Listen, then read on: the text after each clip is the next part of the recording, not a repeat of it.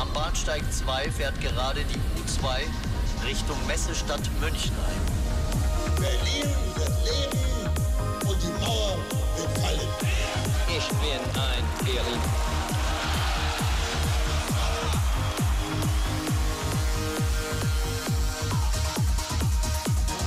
Ya está así de fácil. Hemos pasado de Londres a Berlín en un momento pasando por la ciudad de Barcelona y su carnaval. Estamos al noreste de Alemania, cerca de la frontera con Polonia. Berlín es una de las ciudades más pobladas y más visitadas de la Unión Europea.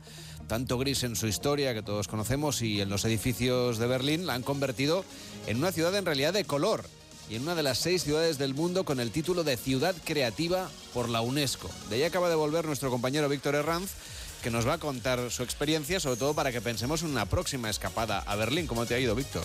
Pues mira, la verdad es que es una ciudad fascinante. No viajaba desde antes de la pandemia y es un destino que sabe transformarse, que sabe inspirar, que sabe trascender a otro nivel cada vez que la visitas. Así que siempre encuentras una ciudad diversa. Además, no es que no encontramos un lugar que concentre tanto arte innovador, obras teatrales radicales, ni bueno, pues donde la noche nos ofrezca tanto ambiente desenfadado. Y es que con más de 1.400 eventos culturales al día, la ciudad está en constante búsqueda de nuevas ideas. Ya saben, con un spray en una mano y un micrófono en la otra, si ha ido Víctor Herranz eh, por la vida como hacen los berlineses. Bueno, desde luego es que son tan grises algunos edificios y el tiempo tampoco acompaña que, bueno, la, la gente de la ciudad ha decidido pintar la ciudad por cualquier rincón. Y debo decir que han conseguido crear vida en esos muros de cemento de, de, de, otros tiempos y llenar de tatuajes pues también todas sus cicatrices.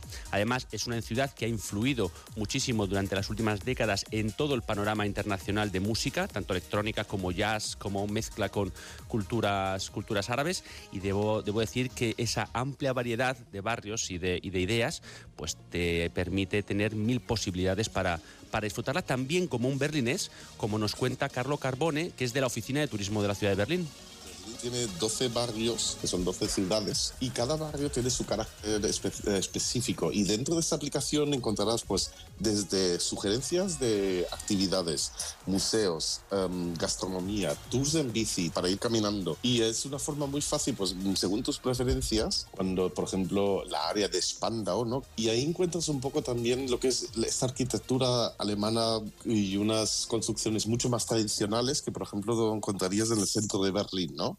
Eh, tenemos muchísimos puestos donde se alquilan uh, pádel, canoas, barquitos y hacer un tour por todo lo que son los canales y los ríos o los lagos.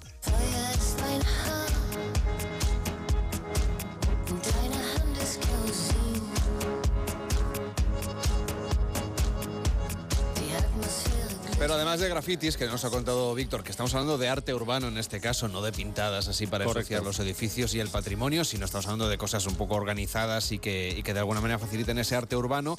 Un arte y un diseño que caracteriza a esta ciudad de Berlín, que tiene tesoros como esa reliquia renovada de los semáforos, donde el Appleman, ese hombrecillo de sombrero que aparece en las luces verdes y rojas de los pasos de peatones, se ha convertido en toda una celebridad. Casi diríamos que se ha convertido en un emblema de lo que es Berlín y es casi tan famoso que tiene sus propias tiendas. Casi es como una especie de, de Mickey Mouse, dices tú, Víctor, pero, pero alemán. Sí, tenemos todo tipo de, de souvenirs con, con, su, con su color, con su sombrerito y la verdad es que es un destino que como ellos dicen, pues anda reconciliándose desde siempre consigo mismo y con el mundo.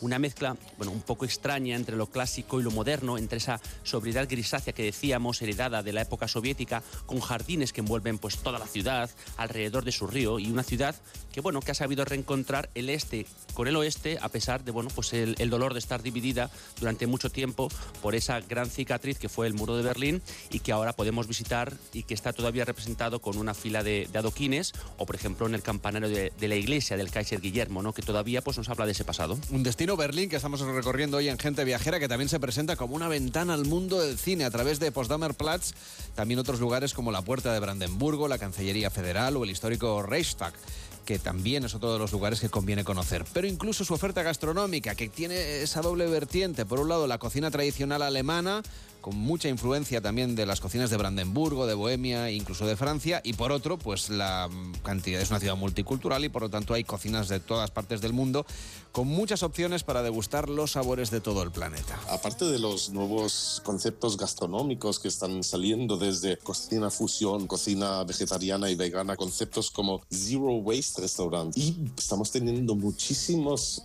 uh, food festivals y uh, desarrollar tu, el, el, paladar, el paladar de forma internacional.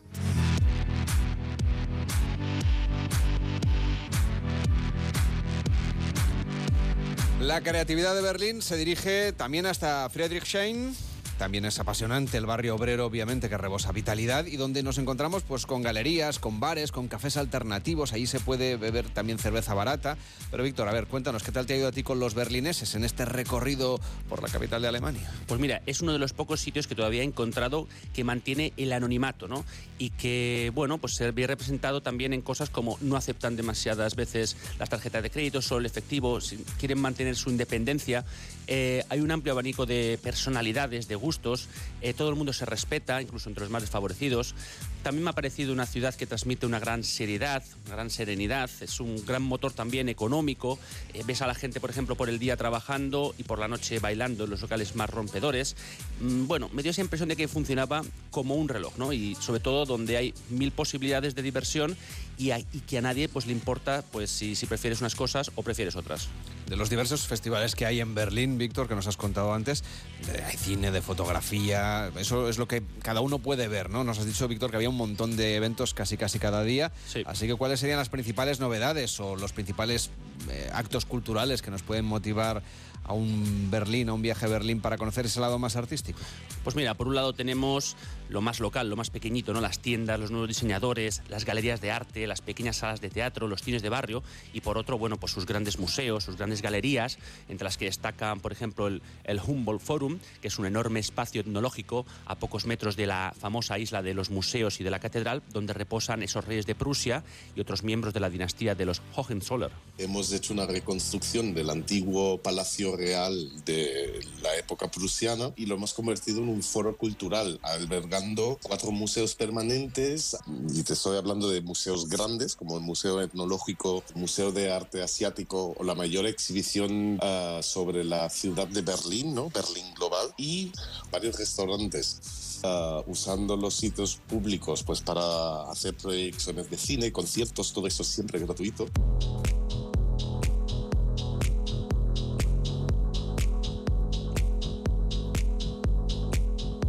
Berlín también cuenta con su galería de arte urbano al aire libre. Seguramente usted lo ha visto no solamente cuando ha estado allí, sino también a través de internet, porque todo el mundo hace fotografías y las cuelga en las redes sociales. Es el East Side Gallery, el trozo más largo del muro de Berlín que todavía queda en pie y que no solamente es un lugar destacado de esta ciudad, sino que ahí encontramos pues, por toda la ciudad esos vestigios del pasado, como las gigantescas Alexanderplatz, donde está la torre de televisión con forma de cohete espacial, que también es muy fotografiada, sirve mucho también para compartir en las redes sociales y nos lleva a esa época de la conquista del espacio, como el reloj mundial, que está en marcha desde 1969. Desde luego, y Berlín, bueno, pues también es una ciudad muy relajada, con muchos espacios abiertos que permiten respirar aire. Recordemos que es la metrópoli más verde de Alemania, cuenta con extensos parques, bosques, lagos, y en verano, bueno, pues la vida se desarrolla al aire libre, en esos chiringuitos, en los cafés, en los cines, en los teatros al aire libre, donde disfrutar del sol, de las cálidas noches de verano y ahora también en su antiguo aeropuerto. Aparte de que es un lugar con mucha historia, porque Tempelhof fue el primer aeropuerto uh, y ahora estamos hablando que es un espacio libre al uso de todos los berlineses y de todos los visitantes uh, de la ciudad para hacer tanto deportes como windsurf, kitesurf, skates, uh, patinajes y luego tenemos todo el área verde. Está permitido hacer barbacoas, hay áreas donde se encuentran las familias, hay áreas para hacer urban gardening. En este recorrido que estamos haciendo por Berlín, a la siguiente parada sería el Parque de Tiergarten, que es el pulmón verde de esta ciudad y una gran avenida que lo atraviesa en el escenario de festivales multitudinarios como el recordadísimo Love Parade.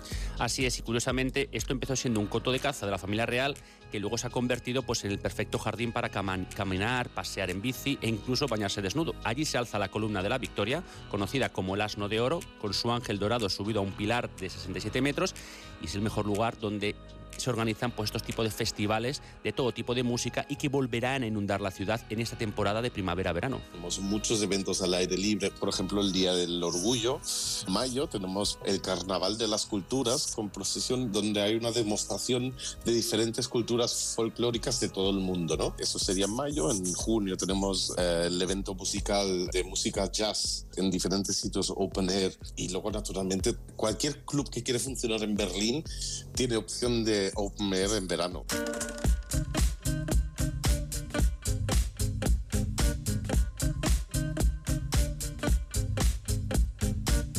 Una ciudad tan dinámica como Berlín jamás es aburrida, pero cuéntanos qué sensaciones te has traído tú de este viaje a Berlín, Víctor. Pues mira, por un lado, hay sin duda que descubrir el barrio de Kreuzberg, eh, llamado el pequeño Estambul, porque un tercio de la población es de origen turco, y sinceramente no has estado en Berlín si no te has ido al mercado de May by Schufer y has probado esas hamburguesas con curry maravillosas. Y por otro lado, pues en Berlín funciona muy bien esa frase de Andy Warhol que decía, tengo una enfermedad social y tengo que salir todas las noches, porque aquí es posible hacerlo y sinceramente hay bares abiertos hasta el amanecer y discotecas que nunca cierran.